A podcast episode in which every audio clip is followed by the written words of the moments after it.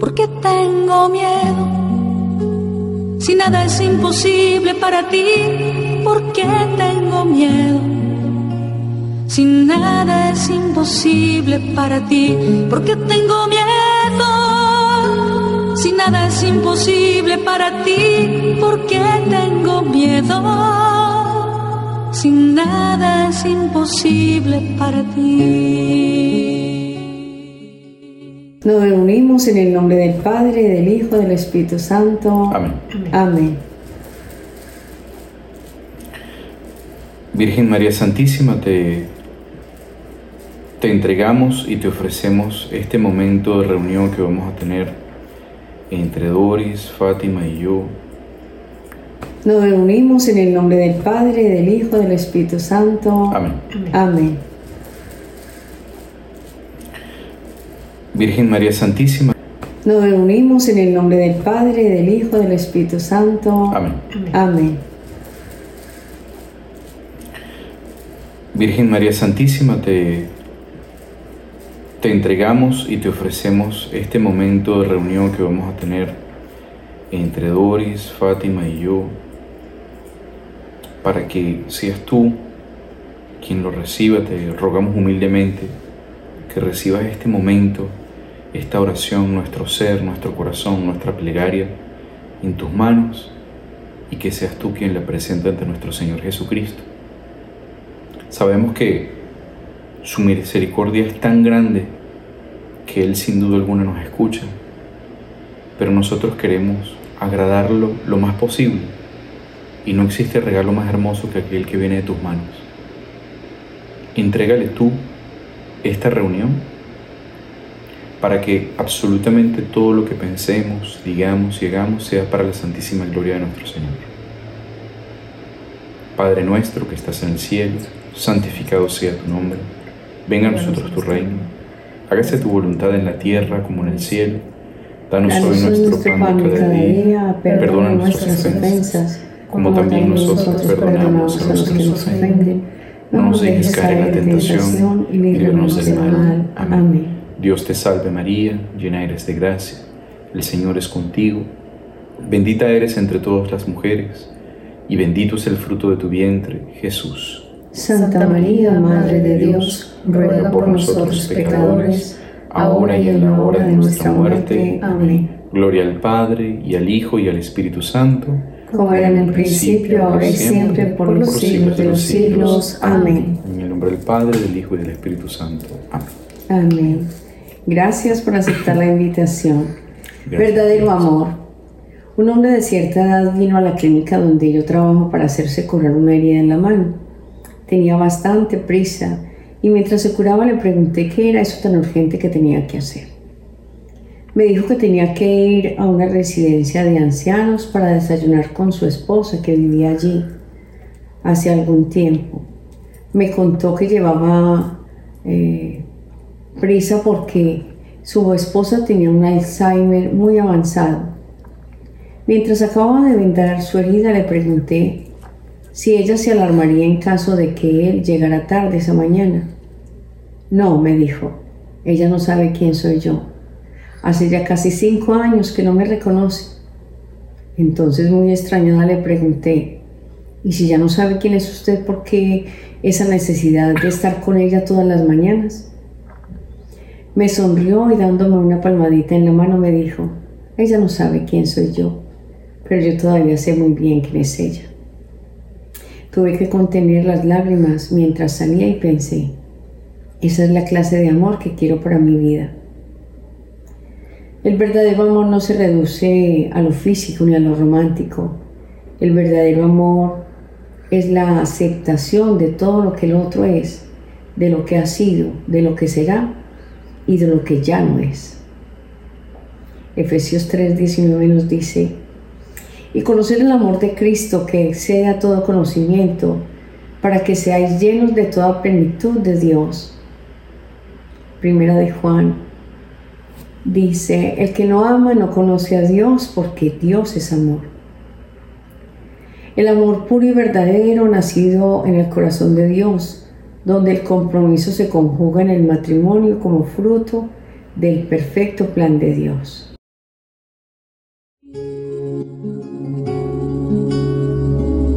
Porque tengo tristeza, si nada es imposible para ti, porque tengo tristeza, si nada es imposible para ti, porque tengo tristeza si nada es imposible para ti, porque tengo tristeza.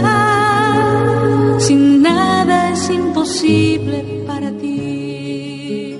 Queridos hermanos, este es un saludo de corazón a corazón de este su programa, Vivir la Palabra.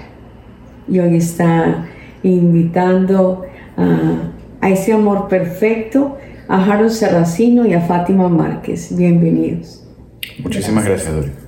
Gracias a ustedes por aceptar la invitación y por compartir. Eh, Harold eh, está, estuvo con nosotros y con el padre Carlos Prieto en el testimonio desde acá, desde Canadá. Y, quedamos en que les íbamos a presentar el testimonio de él con su novia, con su hermosa novia. Y le damos gracias a Dios porque a pesar de los inconvenientes, aquí estamos, unidos. ¿En nombre de qué? En nombre del amor, porque Dios es amor. Y ellos nos dan un testimonio de lo que es el verdadero amor a Dios. ¿Por qué? Porque son obedientes. ¿Ustedes qué piensan? De la obediencia. Sí, este. Bueno, no sé, ¿qué piensas tú de la obediencia? Em, bueno, yo creo que es. Um, para mí, en estos momentos, es um, importante la obediencia a Dios. Em, estar en el camino correcto, en hacer las cosas bien eh, en hacer las cosas que, que le agraden y a veces obedecer no es lo que nosotros queremos, pero es el, verdadero camino, el que nos permite llegar a, nuestro Señor Jesús.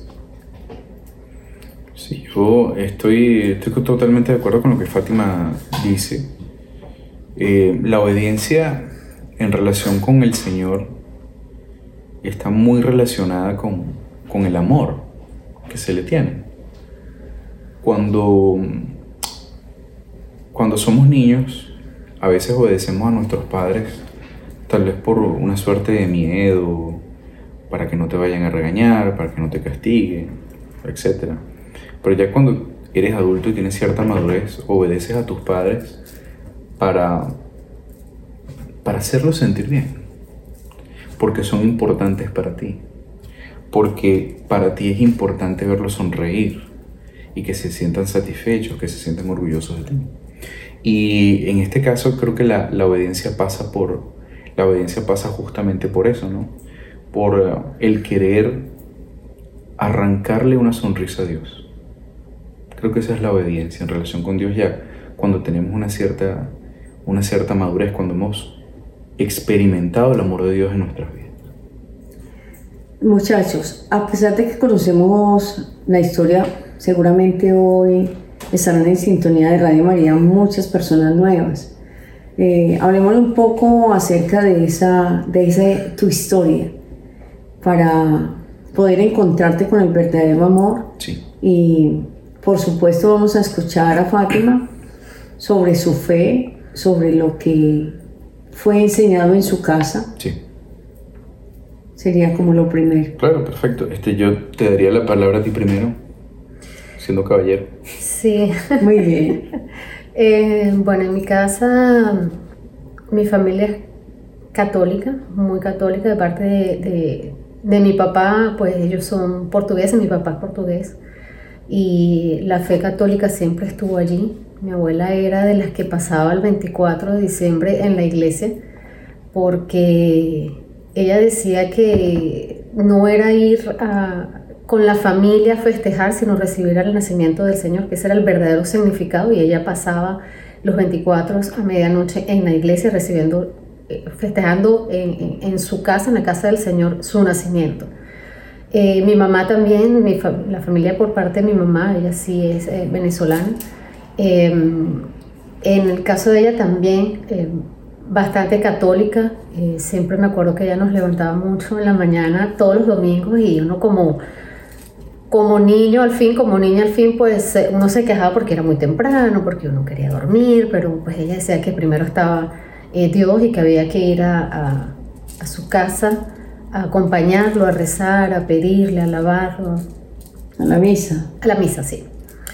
Y pues siempre era eso, eh, de pequeña estuve en el, en, el, en el, coro también de la iglesia, o sea, la formación fue bastante católica hasta, hasta cierta edad, sí.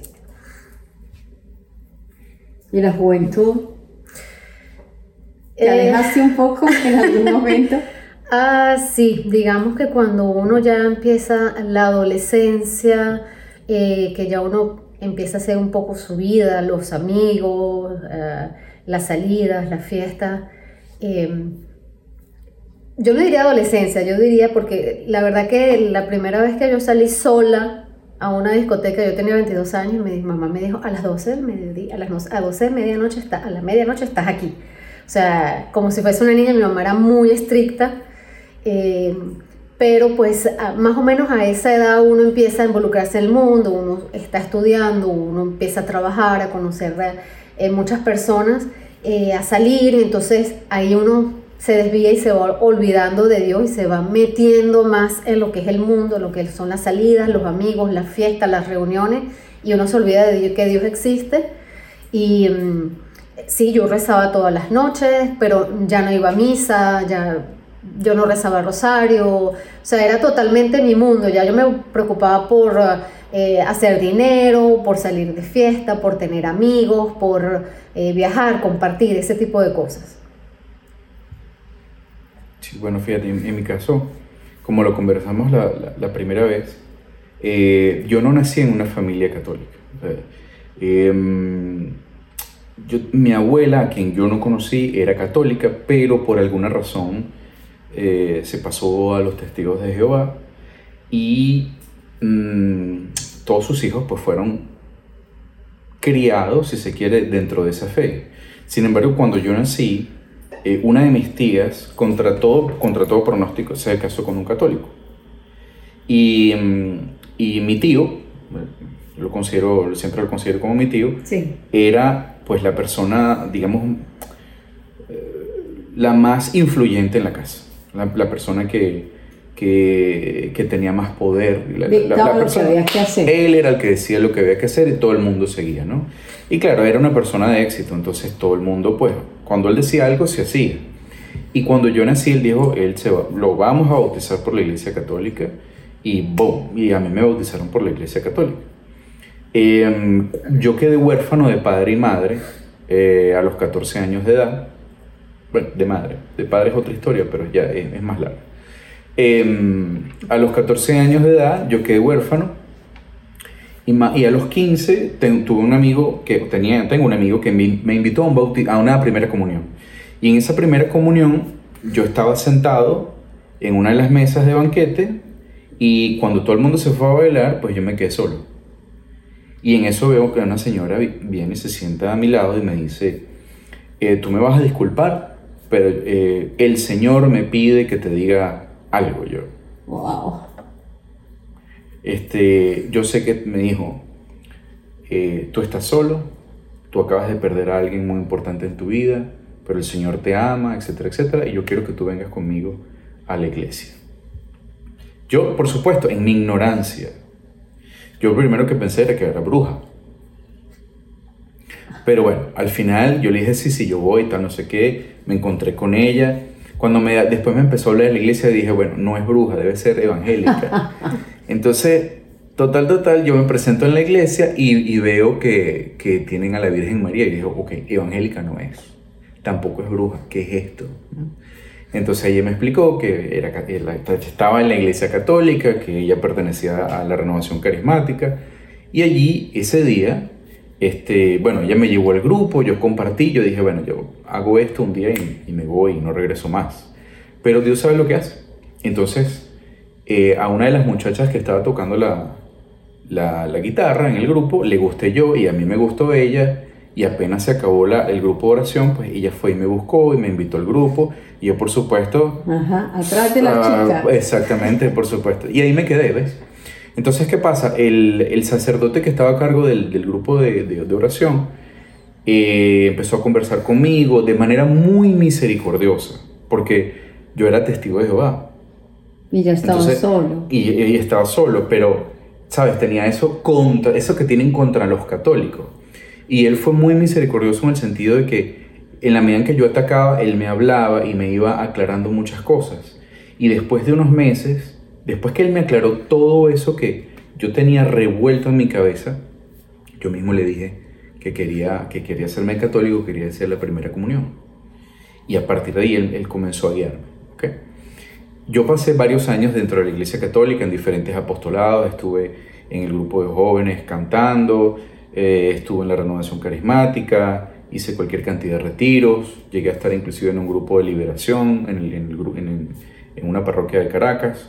Este, pero ya después sucedieron ciertas cosas cuando yo llegué a la universidad que hicieron que yo mm. pues me despegara completamente de la iglesia. Y, y, la universidad te abre mucho la mente a muchas cosas, empieza a descubrir y poco a poco fue dejando a Dios. Eh, yo diría que ni siquiera poco a poco fue de un tajo, dejé a Dios y me fui detrás del mundo. Esa es mi, mi historia inicial. Fuerte, fuerte, pero, pero es, real. Y eso no solamente les pasó a ustedes como jóvenes, pasa todos los días. Mm, de hecho, tenemos oyentes jóvenes que son inquietos por el Señor, pero que también está esa batalla por dentro porque es un, es un sinsabor. Sí. ¿Cómo, ¿Cómo, decirle a, a una joven, a un joven que, que los fortalezca para permanecer y no, y no perderse en el mundo.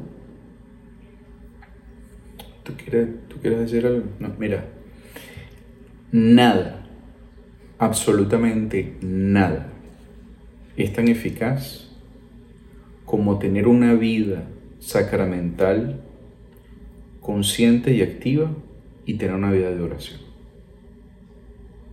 Eso, eso es, esa es el único, esa es la única forma de poder mantenerse al lado de Dios, especialmente cuando se es joven.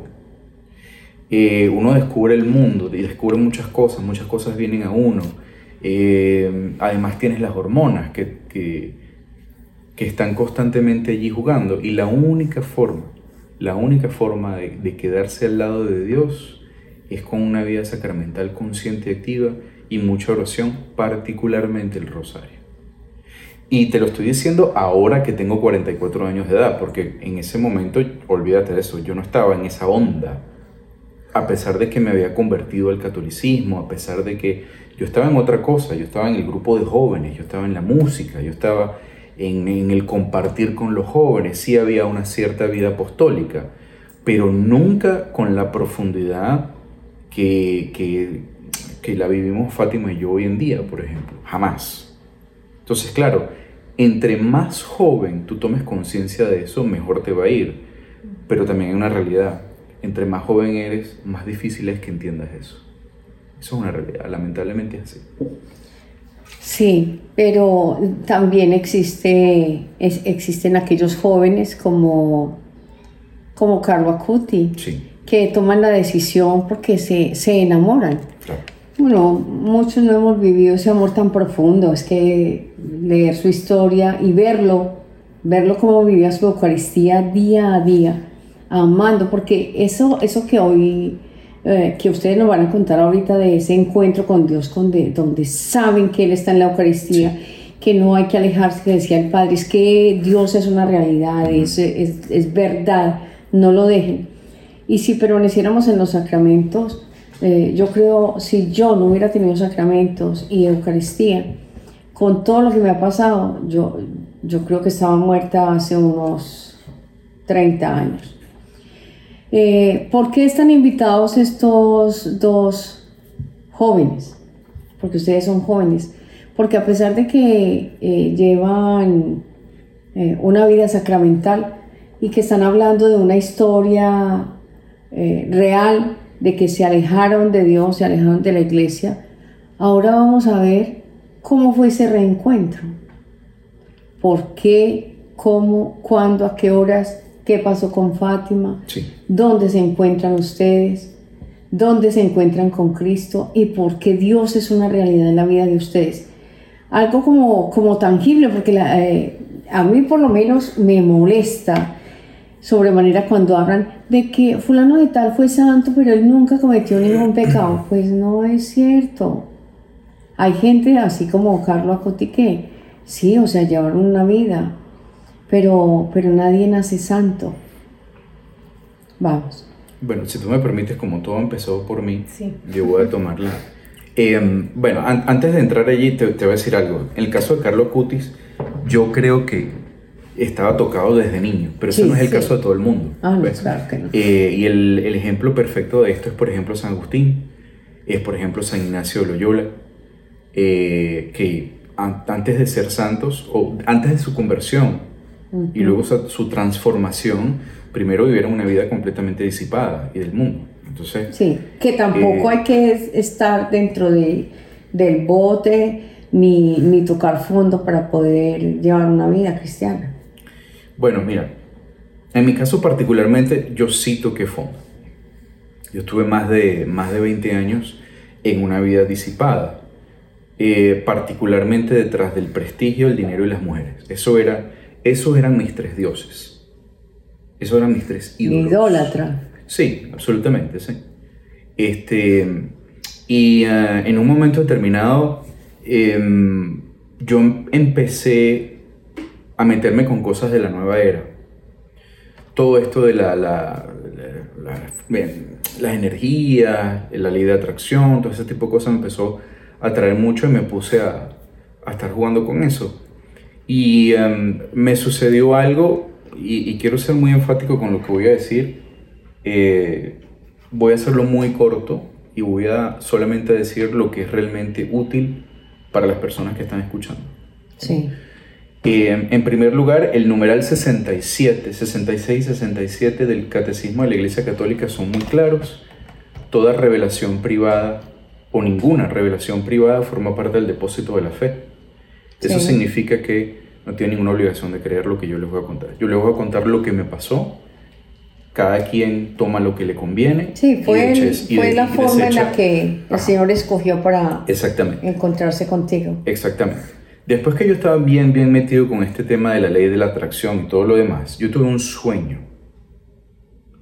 En ese sueño, este, había una suerte, había una suerte, había un demonio en el sueño y yo estaba en un cuarto oscuro y ese demonio me atraía hacia sí y yo trataba de escapar y no podía. Yo sé que eso fue un sueño. En un momento determinado yo me despierto y me despierto en pánico.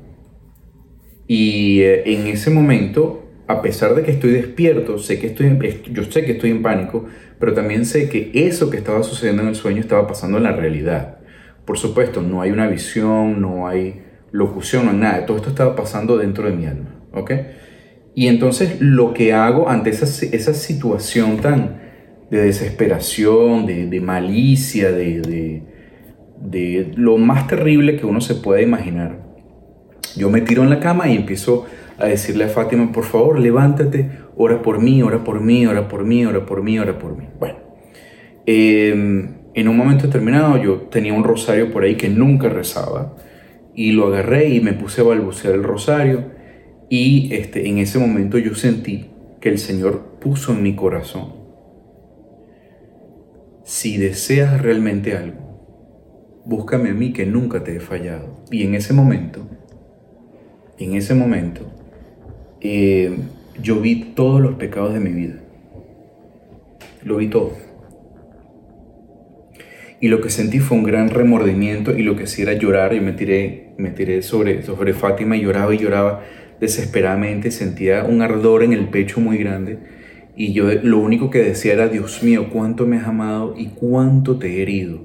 Y continuaba y sentía todos los pecados de mi vida, etcétera, etcétera, etcétera, etcétera. ¿ok?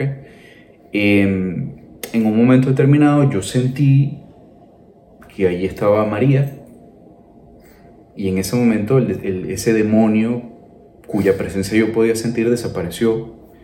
Este, y, em, y Ma- María me dijo, eh, entre otras cosas, le vas a decir a Fátima que ella se tiene que confesar, pero no vas a insistir. Y a partir de este momento tú vas a hacer un rosario, todo, un rosario todos los días. Yo por supuesto se lo dije a Fátima. Eh, me da mucha risa porque Fátima después me dijo que ella pensaba que yo había perdido la razón y dijo, ¿qué hago yo con un marido loco? ¿Mm? Este, lo cierto es que, y ahí te, te dejo la palabra, bastaron tres rosarios en lo que yo le pedía a María que le ablandara el corazón. Tres rosarios. Hiciste tres rosarios por ella. Tres rosarios, tres días. Y un día, cuando, después de hacer un rosario, recuerdo que fue a buscar, nosotros trabajamos en la casa, ella trabaja en un cuarto, yo trabajo en el otro, y la fue a buscar a su cuarto y la consigo llorando. Y le pregunto, ¿qué te pasa? Y me dijo, hoy me voy a confesar. ¿Qué pasó, Fati? Bueno, yo siempre estuve muy reacia a eso de confesarse, yo era la que, de las que decía, eh, yo no me voy a ir a confesar o a decir mis, mis cosas a un pecador más grande que yo. A un hombre que es más pecador que yo, ¿no? Y que se escuda de, de, un, de, una sotana y yo hablo directamente con Dios porque yo tengo canal directo con él. Eso es lo que yo pensaba y toda la vida pensaba. Em, digamos que, como te dije, a cierta edad yo me sumergí mucho en el mundo. Eh, como muchas personas uno pierde el, el verdadero norte que es Jesús y uno se enloda de muchas cosas que en el momento uno no se da cuenta. Y um, llegó un momento en que yo sentía de que todo lo que yo hacía era porque yo era autosuficiente. Yo no necesitaba ayuda de nada, yo todo lo hacía y yo me creía que era la más, más. Yo puedo, yo soy capaz, sí. yo soy un triunfador. Sí, yo soy la, bueno, la mejor de la mejor y todo lo que yo hago es por, por mí misma, ¿no? Eh, sin tomar en cuenta que es Dios que me lleva, que me sostiene, que me ayuda, que me da todo, ¿no? Y bueno, cuando esto sucede, él me envía un, él, me había enviado de hecho un testimonio de una chica eh, de Argentina, ¿no? De Chile, de sí. Chile. Aquellos que les interese, se llama Karina Fuentes, pueden buscar el testimonio en YouTube, hay varios de ella. Sí, este, él me lo había pasado algunos días atrás y yo, qué fastidio. Después lo veo, después lo veo. Y un día me, me, puse a escuchar lo que fue ese día, me puse a escuchar el testimonio y ese testimonio era como si era yo la que estaba dando ese testimonio. O sea, todo lo que ella decía, yo, yo decía, wow, yo pasé por eso, wow, a mí también me pasó eso, wow. O sea, fue, me pegó tan duro, tan duro que yo solamente sentía que es que no puedo explicar, es como si el pecho se te abre en dos y es un dolor que tú no, no te lo puedo explicar, no es un dolor físico de, de que te cortaste, o que, no, es como si se, el pecho se te partiera en dos. Sí. Y yo sentía ese dolor que me, me, me quitaba la respiración, que yo decía, ¿cómo yo pude haberte hecho esto, Señor? ¿Cómo yo pude hacer esto? ¿Cómo te pude herir de esa manera.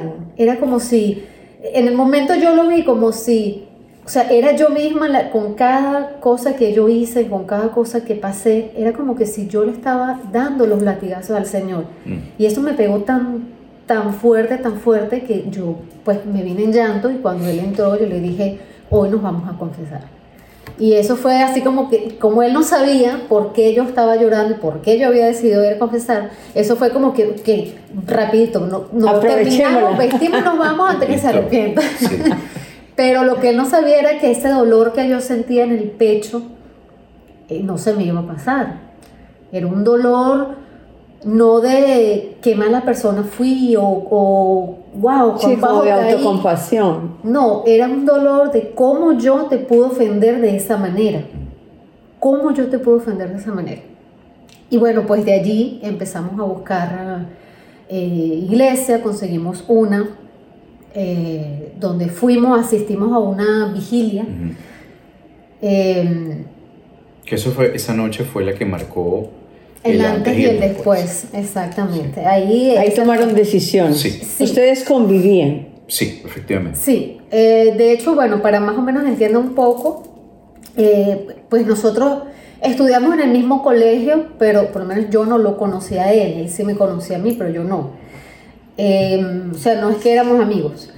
Y él pues se enamoró de mí, yo nunca, él nunca se atrevió a decirme nada, yo nunca lo conocí, después cada quien hizo su vida, yo me casé, tuve dos hijos, eh, me casé por civil, me casé por la iglesia católica y cada quien hizo su vida, yo me separé, me divorcié, él me consiguió cuando salió Facebook, me buscó, me consiguió, empezamos a conversar y hablar, así fue la manera como nosotros, bueno, se reencontraron. Exactamente, luego pues, eh, para no hacerlo tan largo, yo llegué aquí a Canadá con mis hijos y nosotros pues teníamos una vida, una vida de pareja. de pues. pareja. Y esa noche eh, de esa vigilia, eh, yo tenía mucho temor de pasar porque, bueno, Santísimo estaba expuesto, yo tenía miedo, yo decía, sí, no voy hasta que, bueno, pues él pasó primero. Sí. De hecho, este, sucedió que se dio esa vigilia más o menos unos 15 días después, de, este, sí. de este acontecimiento. ¿no? Y mm, había, una, había adoración esa noche. Y yo me acuerdo que nosotros nos sentamos cerca del- de las primeras bancas, ¿no? Pero no muy cerca, porque yo por lo menos sentía mucho miedo. Yo esa noche sentí muchísimo miedo. Y mm, cuando exponen al Santísimo, yo hubiera querido pasar de primero, pero mm, algo me retenía. Pasó alguien, yo dije, bueno, está bien, yo vo- voy a hacerlo yo. Y cuando me pongo delante del Santísimo, este, fue muy claro para mí. Yo no es una visión. Supiste. Es- es- exacto, yo lo sentí en mi corazón. El Señor veía no mis pecados, sino mis heridas. Yo nunca, jamás en mi existencia me he sentido Tan me- amada. tan amado, perdonado, aceptado.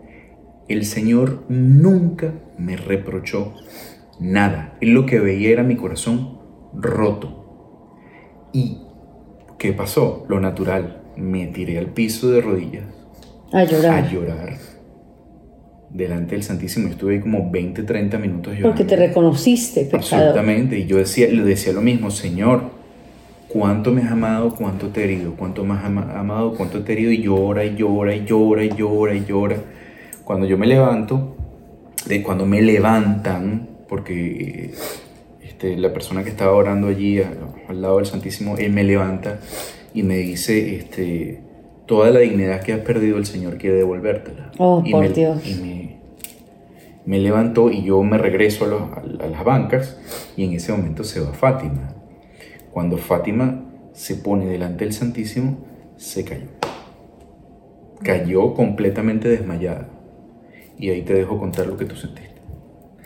Sí, bueno, yo también pues no tenía el valor de, de subir eh, al altar.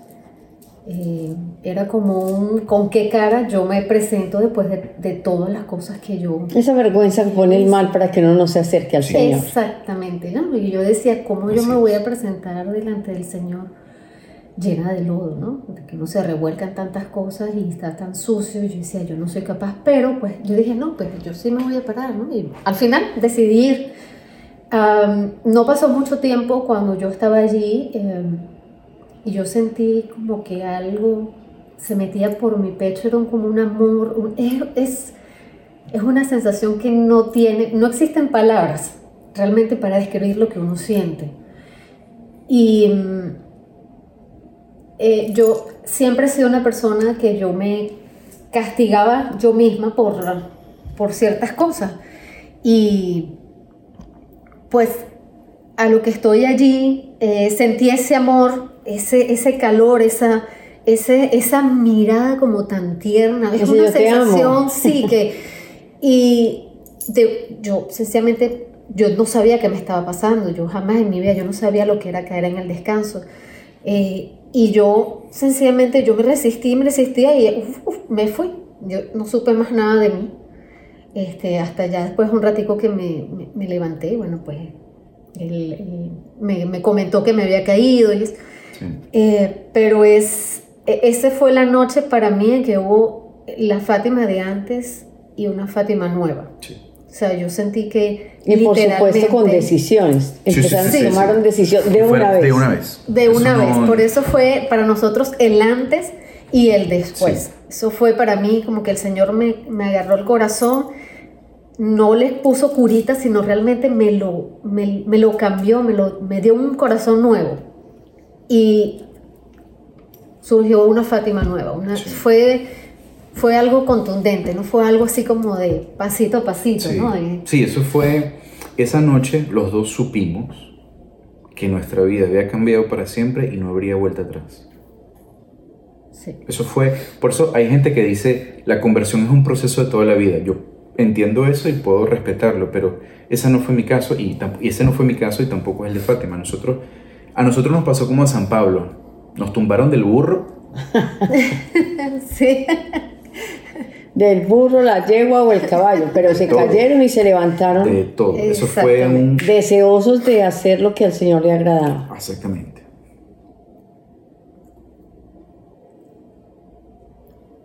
Ahora, ¿cuáles fueron las decisiones? Eh, la primera decisión, lo, primero que vimos es que nosotros estamos viviendo en adulterio. Porque eh, Fátima es, es divorciada, yo soy soltero. Entonces, ¿qué fue o qué es lo primero que requiere el Señor? Nos dijimos en voz alta.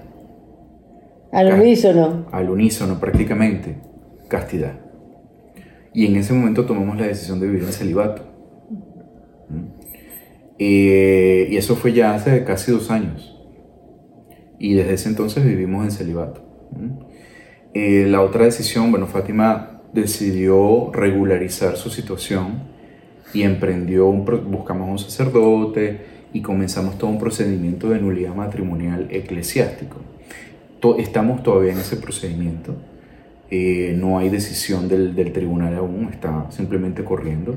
Pero entre tanto nosotros este, hemos decidido eh, pues vivir en celibato. ¿Y cómo se sienten por esa decisión? ¿Cómo se sienten los hijos? Yo te puedo decir que mm, yo nunca he sido tan feliz en mi vida ni he sentido tanta paz como yo me siento ahora. Igualmente. Em, que a mí me digan, ay, que no puedes tener una, una relación normal, este, ¿por qué no vuelves a tu relación normal? Pero que yo tenga que vivir sin la Eucaristía, no puedo. No, para mí el Señor está primero. Eh, de hecho, para que, para que vea que el Señor, Él trabaja de maneras eh, misteriosas, pero te da señales. Cuando nosotros estábamos en este proceso que no podíamos comulgar, sí. Em, ya habíamos tomado la decisión de vivir en castidad, eh, pero igual, pues a mí me afectaba, a él también le afectaba. Y un día que estábamos en, en misa, eh, yo todas las misas lloraba. Era un dolor que yo sentía en el pecho porque yo veía a los demás comulgar y yo no podía. Y yo lloraba mucho, lloraba mucho con un dolor que me traspasaba el pecho. Y un día él, saliendo de, de, de esa misa, eh, él, él, no me dijo nada, pero después fue que hablamos, él iba pensando, bueno, cuando lleguemos a la casa, voy a hablar con Fátima, vamos a decir, se acabó esto, cada quien por su lado, porque yo no te puedo ver sufriendo así, ¿no? Eso es lo que él me iba a decir, así que cada quien por su lado para que tú puedas comulgar. Y este, esa noche salió una persona que nosotros no conocíamos, que ella tampoco nos conocíamos, yo no conocía su vida, ella tampoco la de nosotros, la habíamos visto. Dentro de la iglesia. Dentro de la iglesia. Y esa persona, nosotros escuchamos que viene alguien corriendo atrás de nosotros. Y ella, ella se acerca y nos dice, yo no sé por qué, pero la Virgen pone en mi corazón que yo tengo que contarles mi historia. Y ella nos cuenta su historia, que es prácticamente la misma que de nosotros. Sí. Y ella logró su nulidad, ella se casó, ella tiene sus hijos, todo. Y nosotros nos quedamos como que, wow, gracias. Y fue cuando él dijo, gracias porque yo iba a terminar con Fátima. Así es Dios. A mí me ha pasado muchas veces que no he estado en la situación de ustedes, pero yo he sido la señora que corre atrás a dar el mensaje. Sí. Qué cosa tan hermosa. A mí me encanta. Me encanta historias como esta que me parece encantadora, porque una cosa es la teoría y la, y la mayoría, incluidos eh, muchos sacerdotes, no, no ofrecen esta opción de vida algunas personas porque dicen que es que eso no se puede hacer. De hecho, tuve problemas grandes con médicos porque dicen que, que, yo, ¿para qué le pongo a la gente cargas? No, pero es que lo que ustedes están mostrando es una vida de paz, de alegría, de amor, de todo. Los hijos se sienten felices. Sí. Y hay que aclarar, porque de verdad que hay que, hay que, hay que decirlo, ¿no? Porque muchas personas pueden decir, wow, que ellos tienen una fuerza de voluntad increíble, que tienen... No somos nosotros. Realmente no somos nosotros. Si nosotros no pudiéramos comulgar, eh, confesarnos, si nosotros no pudiéramos comulgar, tener la Eucaristía, vivir una vida sacramental, nosotros no pudiéramos. No, con esto, es, la el Señor que nos da. Exacto, entonces la gente se equivoca y empieza a decir, wow, está... hay unos que dicen eso es imposible. Eso es imposible, ellos están mintiendo, eso no es así. No, sí, es verdad. No, tenemos, Dios es testigo que no tenemos necesidad de mentir.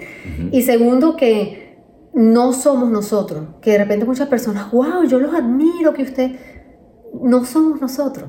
Es el Señor que nos da la fortaleza. sí, Él viene y da la fuerza. Exacto. Sí. Pero fíjate una cosa, esto es importante, ¿no? Que todas las personas que nos están escuchando lo sepan. Y es que el catecismo de la Iglesia Católica en este sentido es muy claro. Los sacramentos, cuando se viven de forma consciente y activa, permiten que el ser humano pueda recibir la gracia del Señor y es esa gracia la que lo va transformando y lo va apoyando y soportando en todo ese proceso de transformación de la vida.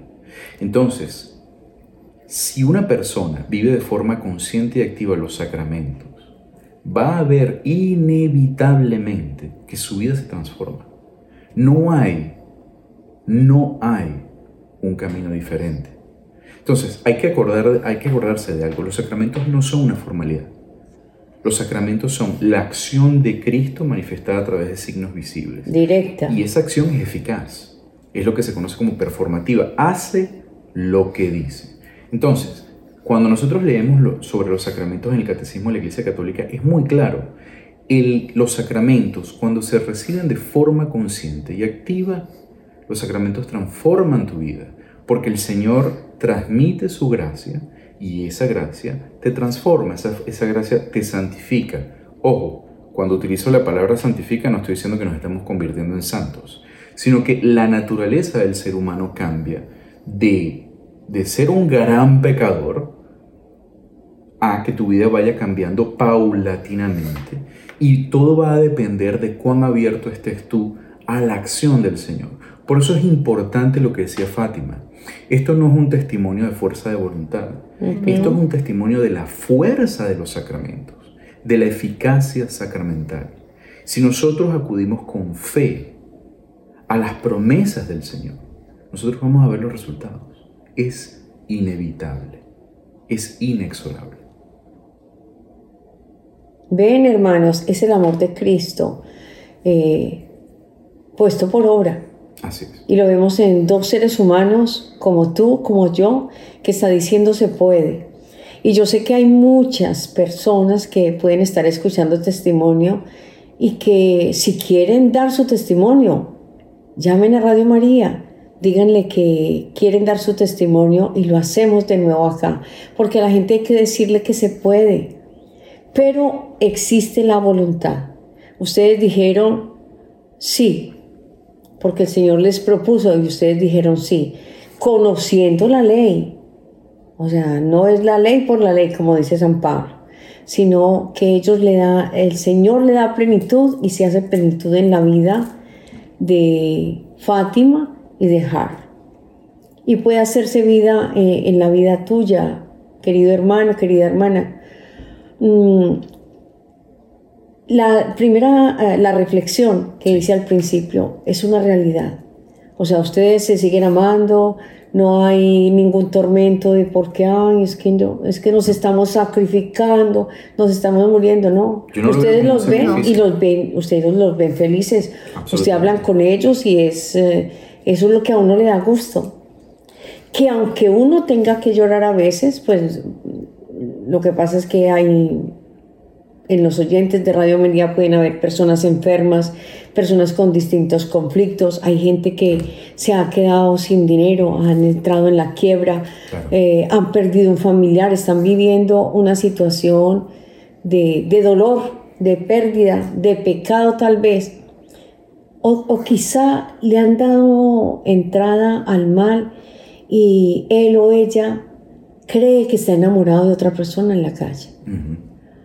¿Cómo decirle a estas personas que deben volver su rostro a Dios y decirle, el enfermo en su enfermedad, Señor, te amo, ofrecer eh, su enfermedad como un sacrificio redentor. El que está mirando para la calle, que mire hacia adentro y diga, Señor, porque te amo, voy a hacer lo correcto.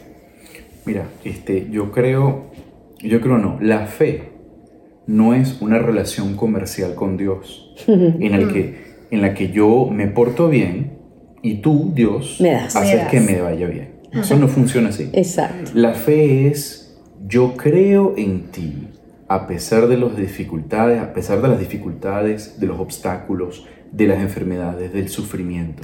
Porque al final, Cristo está sufriendo contigo. Cristo sufre contigo. Cristo ríe con los que ríen, llora con los que lloran. Cristo está allí.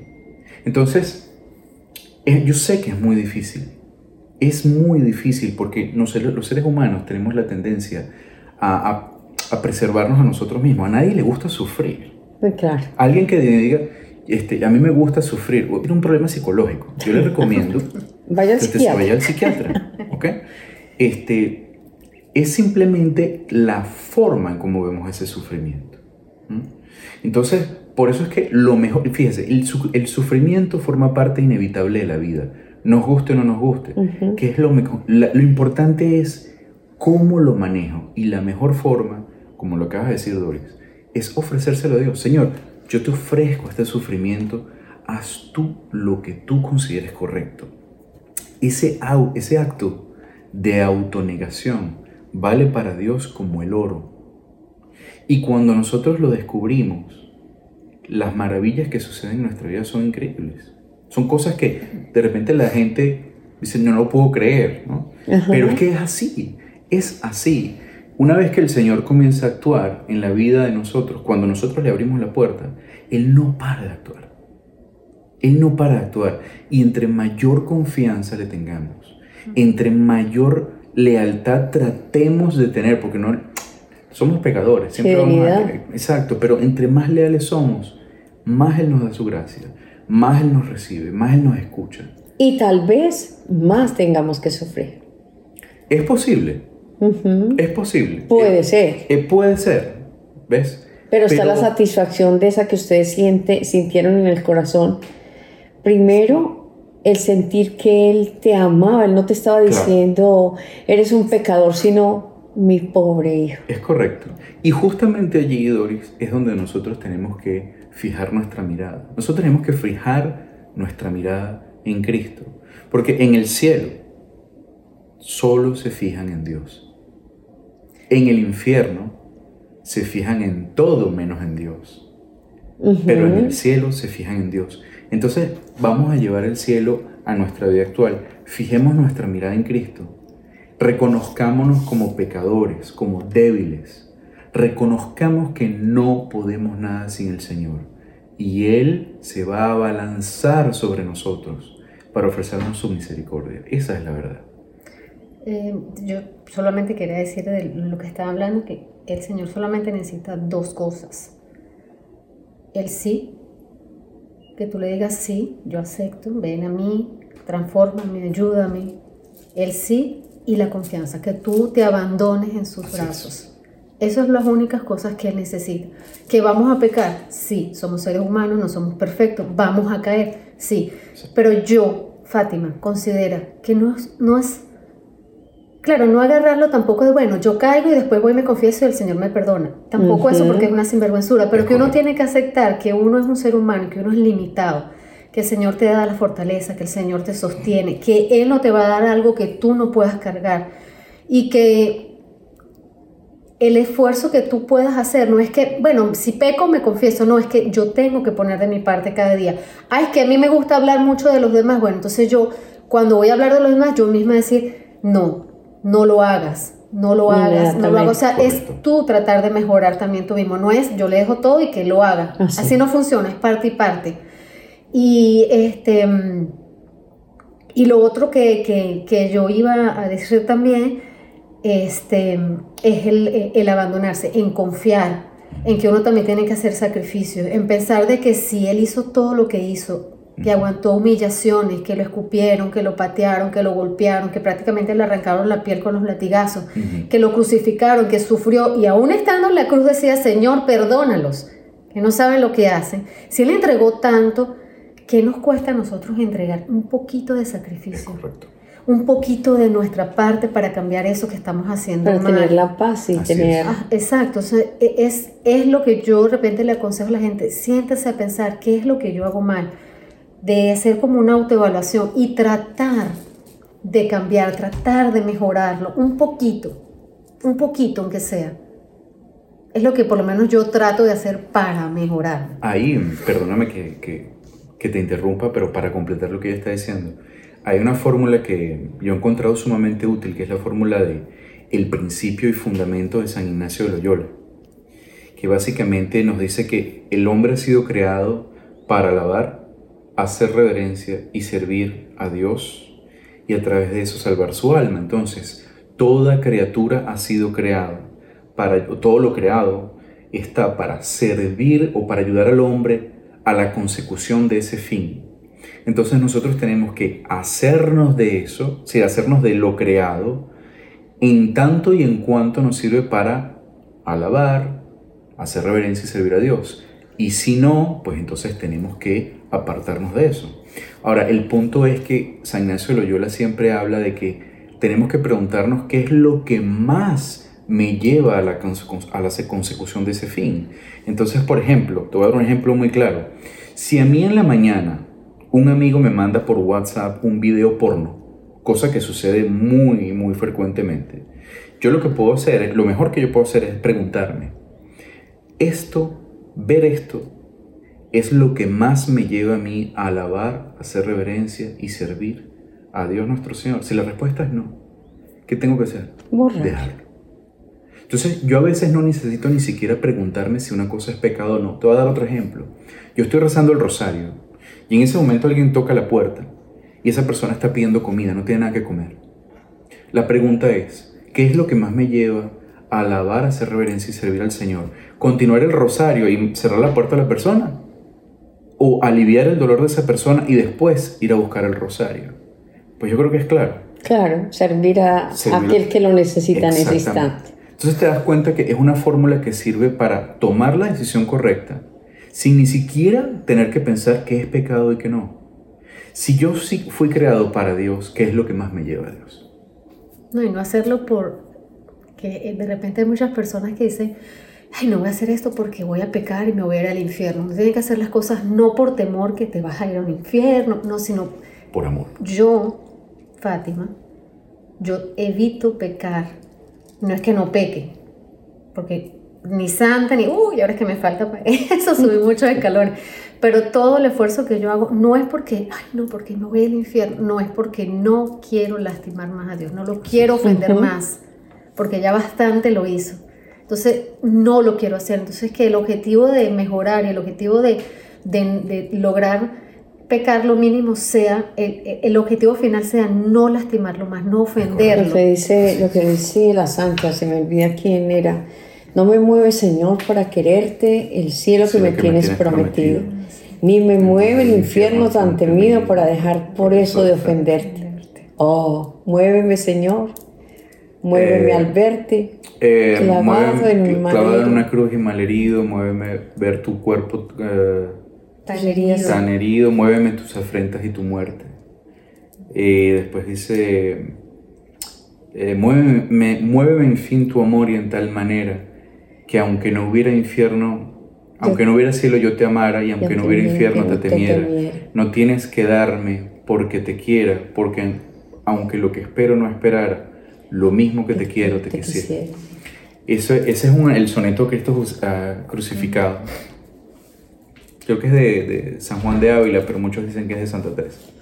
No sé, pero me, me, encanta y es, y es así. Eh, no sé cómo vamos de tiempo. 53 minutos. Ay, queridos hermanos, cuando uno está alabando y bendiciendo al Señor, eh, se va el tiempo volando. Eh, gracias. No, gracias a ti, eh, quedamos para hacer otros tres programas. Con gusto. Porque hablar, hablar del Señor y de, y de conversión y de cómo se hace realidad es, mm, es grande. Y yo creo que vamos a, dividir este en, en dos programas, pero tenemos que completar. Vale, perfecto. Le damos gracias a nuestros hermanos, los que tengan preguntas, por favor, hágaselas conocer a Radio María. Eh, si quiere dar su testimonio, si quiere estar en, esa, en ese dilema de cómo hacer lo que está haciendo Fátima y Harold, pues también ellos yo creo que nos darán algunos tips y les, les pueden contestar.